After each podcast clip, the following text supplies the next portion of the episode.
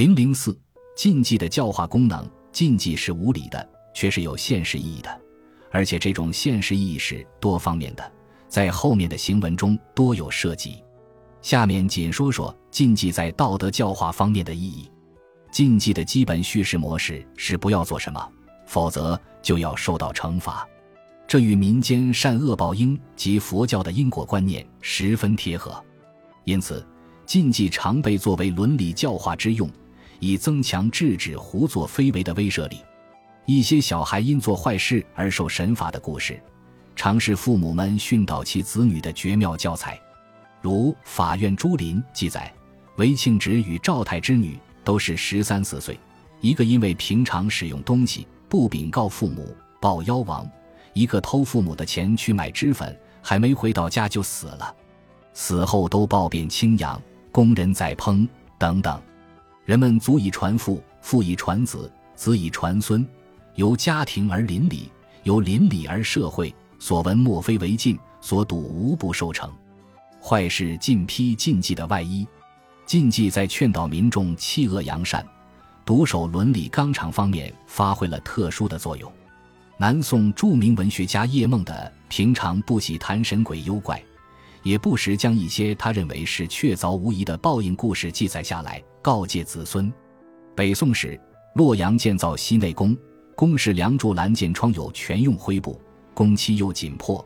把洛阳城内外的猪羊牛骨都搜罗精光还不够用，具体负责此事的韩荣、李便把漏泽猿人骨挖出来代替。没几天，李德报急死，还魂说明司追证骨灰事，数百人送于冥司，韩荣何门舔绝？懂理此意的宋生则因小便不禁而毙。叶梦得特殊此事一事儿，以为当官无忌惮者之戒。伤天害理即为禁忌，未知则离至天谴。在故事中，善恶、因果、报应与禁忌情节柔和的浑然一体。善有善报，恶有恶报，本来纯粹为人们的祈愿，在有关禁忌的故事中却变得实实在在起来。其劝成的效果是任何伦理教化的形式都无法匹敌的。虐待双亲亦为禁忌，违禁者而受阴谴，遭雷击。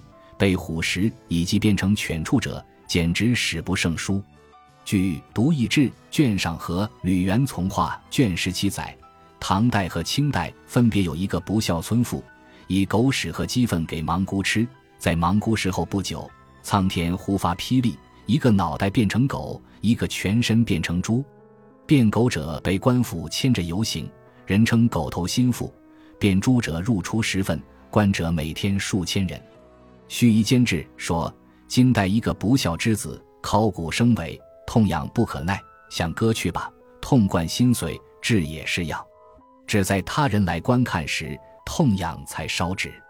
背逆亲尊，擅改附会，夺母受官，不送亲忠，乃至操刀残杀亲生父母等，更属严重的禁忌，惩罚最为惨烈，大多是雷劈火烧，猛虎吞食。”《辍耕录》卷二十八所载一故事尤其，元代杭州汤镇一凶徒，性情暴戾，素不孝于母，老婆更是他经常凌虐的祖上肉。一次，妻子失手将丈夫所爱的三岁儿子跌伤，害怕丈夫回来知道后被打死，想去投河自尽，被七姑劝阻，答应说是他的过失，并暂居小姑家以避锋芒。不料这个逆子寻至小姑处，把刀欲藏半路。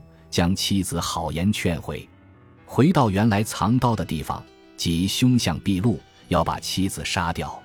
不想藏刀不见，却有一条巨蛇挡道，畏惧退缩间，双足陷入地中，很快没至大腿，七窍流血，伏地求饶。妻子无计可施，走报于婆婆。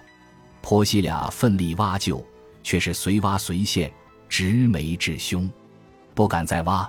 只好每天送饭喂食，三天后死去。围观者每天数千人，无不拍手称快。对不法之徒，本应绳之以法。可是过去民众对法律似乎并不怎么清楚，也不怎么信任，百姓宁愿将缺德的无道行为视作禁忌，让超自然力去惩罚违禁者。禁忌故事对这类禁忌做了有根有据，最具震撼力的演绎。他们是民间自我进行伦理道德教化的独特话语，其所产生了对因果报应观念宣扬的最佳效果。反衬出民间对官府权威及封建的蔑视。